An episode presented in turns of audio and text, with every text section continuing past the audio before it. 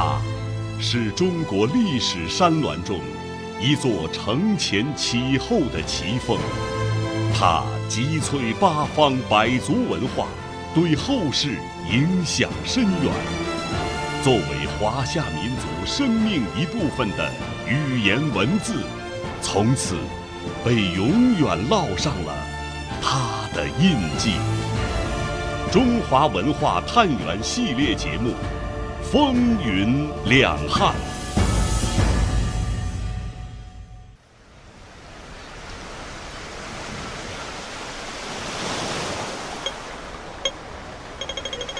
更加扶手，请紧握扶手。位于中国南海之滨珠江口东侧的香港，被很多人称之为时尚之都。时髦的都市回眸过去，伴随着咸咸的海风而来的是悠长而久远的时光。久居香港的凤凰卫视播音指导张妙阳，我身为香港市民，呃，有一个误解，我们以为香港的历史是从鸦片战争以后才有的，就一八四零年以后，其实是错的。后来有一天我去。香港博物馆参观的时候，就发现，啊，原来我们香港的历史很久远了。汉朝，香港属于南海郡的博罗县的管辖之下，只是我们香港人都不知道呢。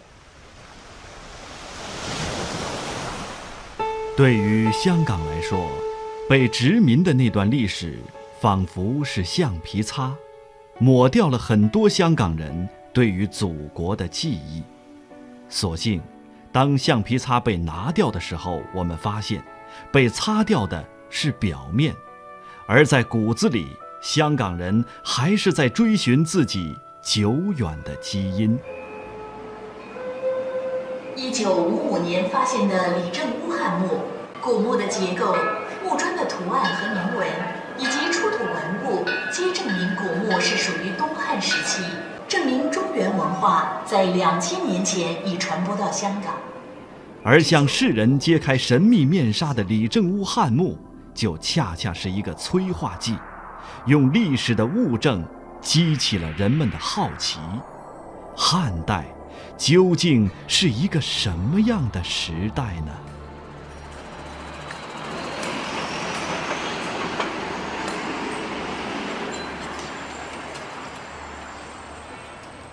今天，当我们漫步在西安的街头，会发现一个以未央命名的行政区划。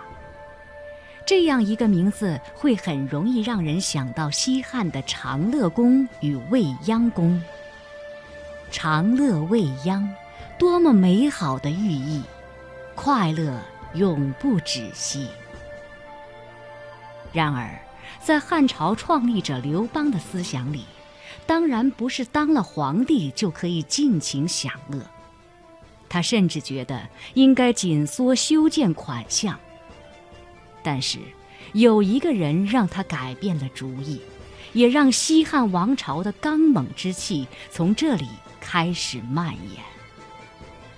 北京师范大学文学院教授李山，修阳宫的时候，当时还是萧何主持的。国家当时正在困难时期，刘邦还骂他，说：“你这个宫殿干嘛修这么豪华？”萧何就说：“陛下，我们的国家将来是一个伟大的国家，我们的宫殿如果太寒酸了，嗯，四夷人群也瞧不起我们。”楚汉战争，垓下之围，楚霸王项羽拔剑自刎，刘邦成了最后的胜利者。这位西汉的开创者。站在胜利之巅，雄霸天下，志得意满，而能不能守得住想象中的千秋万代，又让他内心焦灼，满是忧虑。积住豪饮之际，刘邦唱出了那首流传至今的《大风歌》：大风起兮，云飞扬。威加海内兮归故乡。安得猛士兮守四方。大风歌雄浑总会让人想到秦末时风起云涌的起义战争。秦王朝统治严苛，陈胜吴广率先扛起了起义的大旗，这也是中国历史上第一次农民起义，严重打击了秦王朝的统治。其后，各式人物也是轮番登场，逐鹿江山。这里面有着很多传奇的人物和人物的传奇。周君衡来自香港，现在清华大学读建筑学，对古代建筑的研究是他的爱好，尤其是庄严华美的长乐宫、未央宫以及建章宫等，他说起来都是头头是道。在他眼中，西汉那些富丽堂皇的宫殿背后，也有着血腥的祭奠。要理解西汉的宫殿，就要先知道西汉的历史。在这个过程当中，我看到了这样的一个人的故事，他叫田横，曾经跟刘邦一样是秦末起义军的领导人。但是在刘邦称帝之后，田横因为怕被刘邦杀害，就带着自己的五百名属下跑去海岛。这件事让刘邦心里觉得不踏实，于是他就想召田横入朝，说要给他封官。如果不来的话，就派兵把岛上的人全部都杀死。田横带着两个门客就出发，但他不愿意称神受辱，也不愿意岛上的人被杀。结果他自己在快到京城的时候，田横就把自己的头颅给割下，安排门客将自己的头颅带给刘邦。这就是人们所说的一颗头颅落下，一个王朝建立的故事。田横果决地献出了自己的头颅，汉高祖刘邦再也没有了争夺天下的敌人，可以安心了吧？答案是否定的。此时的西汉帝国承接的是一片荒凉残破的景象。西汉初年，人口和秦代相比大大减少，大城市人口只剩下十分之二三。《汉书·识货志》记载了当时的状况：天下既定，民无盖藏。自天子不能具纯祀，而将相或乘牛车。天子出行，座驾都不能保证同一个颜色的四匹马来拉。天子的威仪颇有点冷幽默的味道。西汉政权到底能不能维持？并巩固下去呢。至武帝之初七十年间，国家无事，非遇水旱，则民人己家族都比淋雨尽满，而库府。这是《汉书·识货志》中的另一段描写，说的是公元前一百四十一年汉武帝即位后，西汉王朝所达到的空前繁荣景象。城乡粮仓尽满，政府财政盈余，国库钱多到串钱的绳子都朽烂了，散落的钱都查点不清了，皇仓粮多到连年粮食盛不下溢出来，都腐败不能食用了。这都是汉初六七十年积累的结果。香港科技大学人文学部教授吕宗立。他们有个理念，就是不要扰民，尽可能的少干预。从经济上说，它就是所谓轻徭薄赋，奖励农耕，给老百姓一个慢慢慢慢恢复这个喘息的机会。再一个就是法律上就是轻刑慎罚。那么这个事情呢，就是刘邦刚进咸阳约法三章就已经体现了这个思路。到吕后的时候，特别到文帝的时候，对法律有很大的改革。呃，这样的话，对于社会情绪的这个稳定，呃，应该起到一定的这个作用。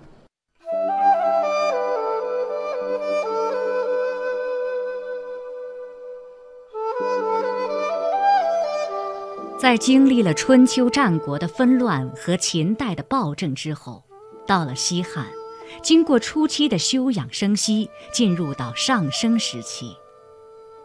历史教科书中记录了中国古代王朝的几个治世，文景之治就是最早的治世局面，而随后到来的汉武盛世也就暗合了历史发展的逻辑。前陕西历史博物馆汉文化研究员王世平。霍去病呢，十八岁就开始练兵。卫青呢，当了大将军的时候，年龄呢也不过那刚刚呢三十岁。这个时候呢，汉武帝呢看到一个老兵，说：“你这么老了，当了这么多年兵，怎么呢就没有得到提拔？”结果那个老兵呢就很无奈的给汉武帝说：“当初你爷爷的时候。”文帝的时候呢，他喜欢老的，但是我那个时候呢，我年轻。等到了陛下您这个时候呢，你又喜欢年轻人，可是这个时候呢，我又老了，没办法。汉武帝呢也很感叹，因为呢，他确实呢喜欢呢启用这个年轻人，而整个这个时代呢，就是一个年轻化的时代，锐气十足，朝气蓬勃，敢说敢做，什么事？都敢去尝试，什么事都敢去体验，因此，汉朝属于年轻人的时代，属于冒险者的时代，属于呢敢作敢为敢斗的这样的人的时代。尽管后世对于汉武帝的评价褒贬掺杂，但不可否认的是，汉武帝是第一个奠定了现代中国版图的皇帝。不仅如此，在他在位的五十四年里，开创了不少的第一。他是第一个用儒家思想统一中国文化的皇帝，也是第一个兴办太学、培养人才的皇帝。正是汉武帝的这些第一，给后世中国带来了巨大的影响。儒学从汉武帝时期开始由民间思想成为官方思想。成为影响中国人的核心文化，在《史记·汉武帝本纪》当中，开篇不久就写到了这样一段话：“元年，汉兴已六十余岁矣，天下易安，近身之属皆望天子封禅，改正度也。而上相儒术，招贤良，赵绾、王臧等以文学为公卿。”欲一谷立明堂城南。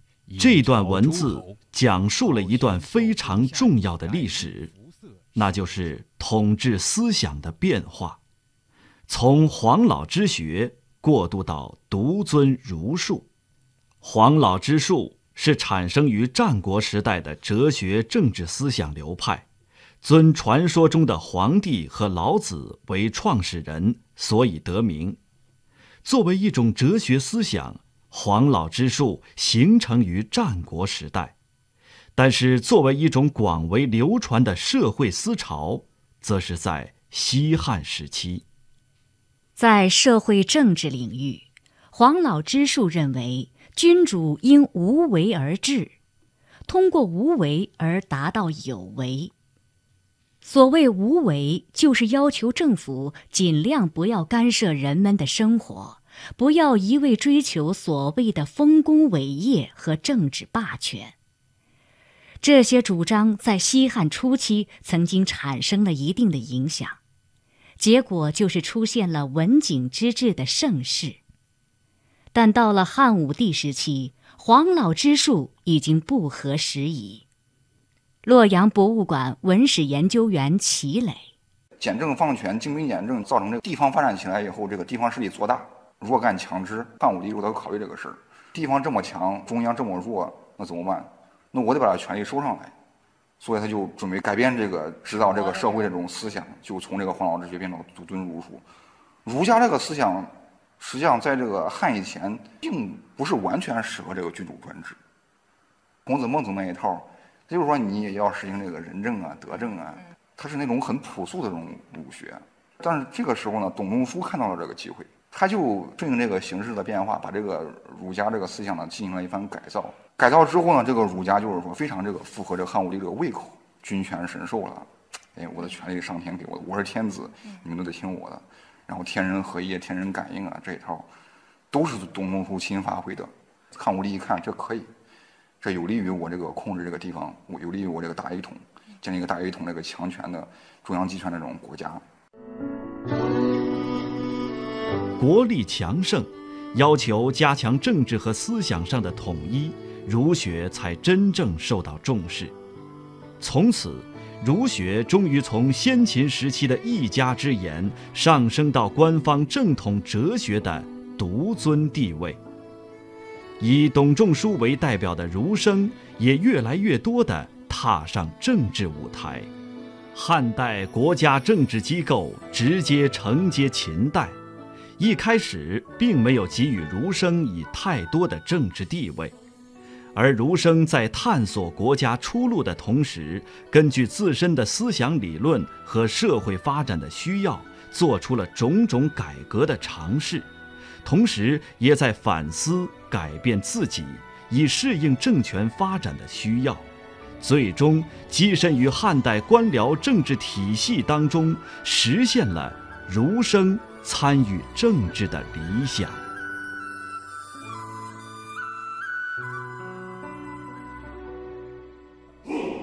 风云两汉第一集《元气西汉》正在播出，欢迎。继续收听。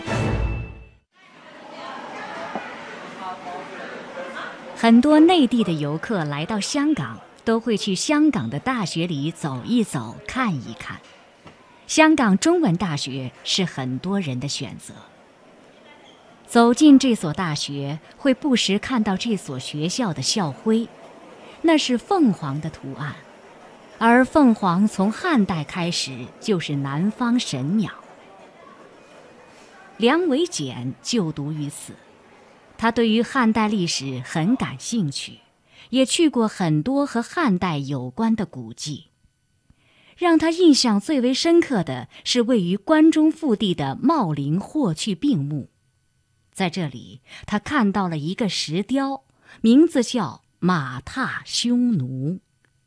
这个马特别有力量，看起来很精神。马下面有一个匈奴人。他倒在地上，左手拿着弓，右手拿着剑，头发也很乱的，就非常狼狈。我真的没有想到，在这么久的时候，人们可以画出这么生动犀利的形象，很雄壮的。霍去病是西汉时的一位少年成名的武将，在以他为代表的武将群体的作用之下，汉代地域不断扩大。西汉物质文化的巨大丰富，以及与周边地区的频繁交流，使得人们狭隘的地理观念受到剧烈的震撼。积极奋进、乐观向上的时代精神，使汉代的艺术风格和美学基调一扫前代严肃神秘的气氛，而呈现出欢快明朗的格调。各种艺术形式也不再以追求痴狂的宗教情绪或虚幻的心灵净化为主题，而是始终洋溢着一种积极的对世间生活的高度肯定和关注，蕴含着人们对自己征服世界的社会存在的歌颂。壮千石之中，立万石之巨，简。翠华之旗，树灵驼之鼓，奏陶唐氏之舞，听葛天氏之歌，千人唱，千人唱，万人喝，万人喝，山林为之震动，山林为之震动，山谷为之荡波，为之荡波。这样的歌颂是极致的、华美的，语言的铺陈，结构的叠加。都让“赋”这种文体具有了洋洋大观的形式特征。河南文史研究馆馆员徐金星：汉代大统一，经济文化发达，社会长期稳定，你得长期的积累，必须有个大一统安定的形势。成天打仗，那就不好办了嘛，对不对？长期这国家稳定，整个地方它的建筑、城池。都繁华了，都写到这样，城池如何繁华，如何宫廷壮丽，城阙巍峨，他都写这些嘛。然后人民如何富裕，啊，文化如何发达，他这写赋的人才能有这样积累，他才能有这样思想感情。这真的是一个大时代，华丽的辞藻，描摹出一个让后世称之为大一统的王朝，其影响泽披后世。统治者对自己功业的炫耀，又对汉赋的发展起了推波助澜的作用。汉武帝时期，经济社会发展到了一定的高度。大一统的帝国在政治上的强大和在物质条件上的充裕，让统治阶级迫切需要对自古以来的政治、历史、文化等各方面的经验教训加以总结。另一方面，先秦以来具有传记文学因素的散文创作，为司马迁写作《史记》提供了必要的文学方面的准备。这个时间。这个地点，《史记》横空出世，也将我国史传文学的发展推向了一个新的阶段。从此，在中国古代所有史传中，司马迁的《史记》独占鳌头。洛阳博物馆文史研究员齐磊，他本身他有这个史观世家，他就想，那既然是这样，那我就要做成一番事业然后，光耀。我们讲这个家族嘛，就就就写这个东西，一直从古写到今。他那个时候还能接触到一些那个比较好的一些文献。以前在没有发现殷墟的时候，大家都觉得呀，这没文献记载，司马迁写的东西可能是杜撰的。哎，后来发现这个殷墟这个甲骨卜辞里边基本上是一模一样的，除了那个个别的有次序有颠倒，基本上一样。然后就证实司马迁这个人还是很严谨的，记都是对的。然后从而就反推。他关于这个夏以前的历史都是真的，都是实事求是的。历史上就评价这个司马迁嘛，灵璧之书啊一个良史嘛。他把这个古代一些传统给很好的继承下来，整合总结到一块儿了，分成了什么本纪、书、表、世家、列传，给他就是详细的那分分类，总结了一下，从这儿开始，然后就沿着他定下这个框架这个路，一直走到下去，一一直到明史都是这个路子，那清史肯定也是这个路子。所以说，从这儿方面来说，看待这个史学，确实是开了一个非常重要的一个头。要不是这样的话，咱们国家的五千年的历史不会这么完整。在陕西历史博物馆，有这样一件国宝级文物——鎏金银珠节铜熏炉，它本身是铜制的，然后表面鎏金，它上面有九条龙。底部，还有这个三足托起，还有中间盘旋的都是龙。我们也可以从这个铜熏炉呢，看出当时汉武帝时期一个鼎盛的文化。上面这个小山头呢，叫做博山，因为汉代道教文化特别浓厚，博山呢算是与当时道教文化就比较有渊源的一个山，所以当时呢以它呢作为这个器物原型。这个熏炉点燃的时候，烟会顺着这个小山头就是飘起来，白烟袅袅的样子。古人认为呢，这个白烟可以把他们的祝福带到虚无缥缈的仙境。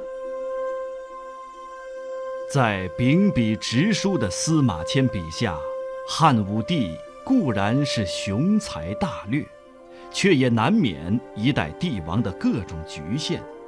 对于死的恐惧，让他偏信术士之道，渴望成仙不老。这个铜熏炉，也就是汉武帝心愿的一个器物证明。时至今日，它已经成为博物馆里的陈列，而汉武帝。也早已作古，这也从一个侧面说明，世上本就没有长生不老的妙方，也没有万世永存的王朝。一代帝王的后代，再也难续汉武帝的风光。西汉，在达到了顶峰之后，就难以避免地开始走上了下坡路。但是。西汉王朝作为一个大一统的帝国，在中国历史上占有特殊的位置。它为中华民族留下了许多物质文化财富，创建了许多承前启后的历史文明。随着汉王朝的建立和发展，在中华民族的大家庭里，便诞生了一个人口最多、分布最广的族群。汉人，后来演化为汉族，随之出现了汉语、汉字、汉服等称谓。从此，汉文化就定型成为中华民族的主体文化。